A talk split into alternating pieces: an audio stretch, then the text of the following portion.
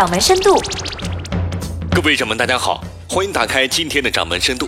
今天的话题是我最近经常会遇到，可能很多掌门自己或者身边的人也曾考虑过，那就是现在买新能源汽车合不合适？首先，咱们要确定什么是新能源汽车。新能源汽车目前普遍走入老百姓家的，主要分为两大阵营：混合动力和纯电动两大类。而像燃料电池、氢动力等，实际量产还有点距离的，今天咱们就不展开说了。在混合动力车型当中，又分为插电式和不插电式。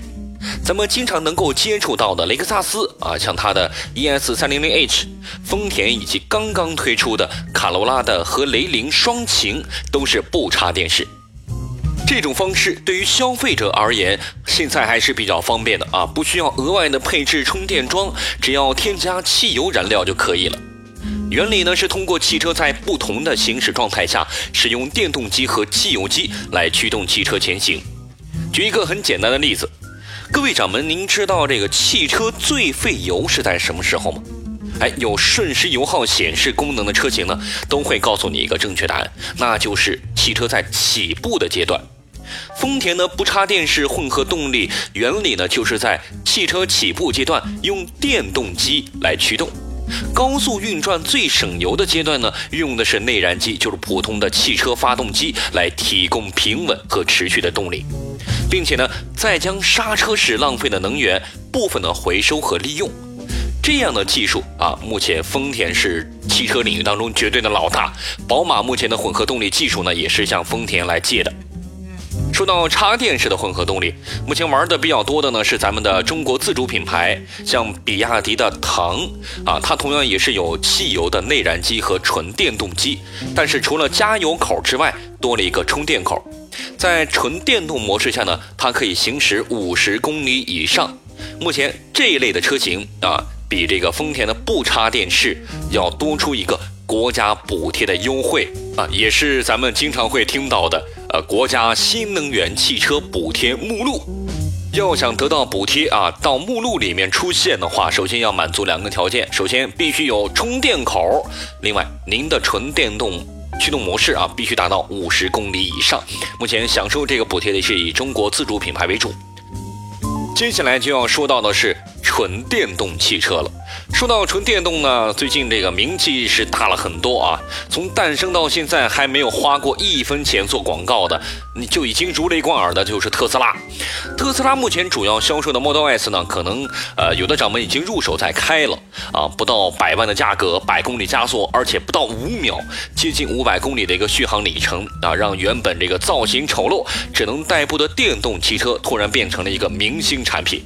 那除了明星的特斯拉，现在还有比亚迪和这个梅赛德斯合作的腾势，续航里程大约是在三百公里，价格呢也相对实惠啊，只要三十多万。其他呢都是在十万左右或者十万以下的一些小品牌做的纯电动汽车了。那纯电动汽车这两年发展的速度还是比较迅猛。首先从国家层面来说啊，国家曾经公布，到了二零二零年，电动汽车全国的保有量要达到五百万辆。这个买不买，何时买啊？会成为每个人呃今天或者是明天都会遇到的问题。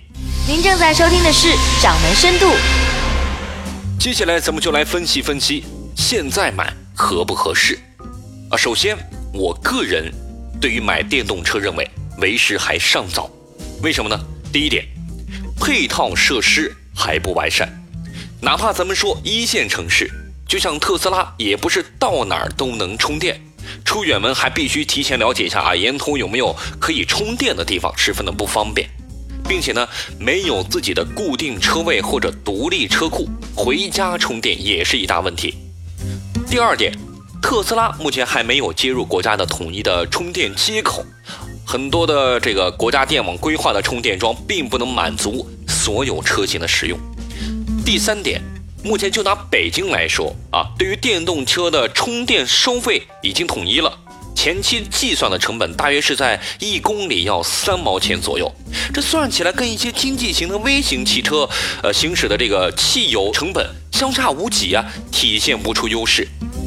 第四点，那就是保值问题，也是今天要跟大家探讨的一个最重要的问题。现在买啊，买车不像以前，打算开个五年甚至开到八年啊，都是有的。那现在大部分人啊，两到三年一换，甚至有很多这个掌门啊，喜欢汽车的话，一年一换也是经常看到的。虽然汽车更换的频率加快了，但是汽车所拥有的一个价值，呃，还算是固定资产。呃，换车能卖个好价钱，还是很多人需要考虑的。那在电动汽车的保值，将来会是一个非常大的问题。那举例来说，各位掌门应该还记得三年前大约一个四个 G 的 U 盘啊是多少价格吗？当时我记得没错啊，应该是要一百块左右，或者几十块。而仅仅三年之后，今天您要是想买一个四个 G 的 U 盘，可能兜里揣一个二十块钱就够了啊！甚至路边还有一些商家促销的时候免费的赠送。那这就是科技产品的一个价值的寿命。而现在，电动汽车也不例外。目前，至于电动汽车发展的最大障碍就是电池的技术，寿命更长，续航里程更大，价格更便宜的电池一旦商业化量产开来，想象一下。今天续航里程大约是五百公里的特斯拉 Model S，在二手车市场突然遇到了刚刚上市，但是续航里程已经达到了一千公里的电动汽车，那价格会有多么大的差别呢？就在编辑这篇稿件的时候呢，英国剑桥大学的化学家公布了一个消息，说是已经在锂空气电池领域迎来了技术的突破，体积和成本大约是目前锂离子电池的五分之一。所以说呢，现在买电动汽车可能尝鲜的意义更大一些。实际一点的话，看看不插电式的混合动力车吧。相对而言，它既保留了内燃机时代的优势，也有新能源的实惠。不过最后的最后呢，它还是会被纯电动或者其他的能源打败的。好了，今天的掌门深度就和大家聊到这里。更多精彩内容，欢迎您下载掌门应用。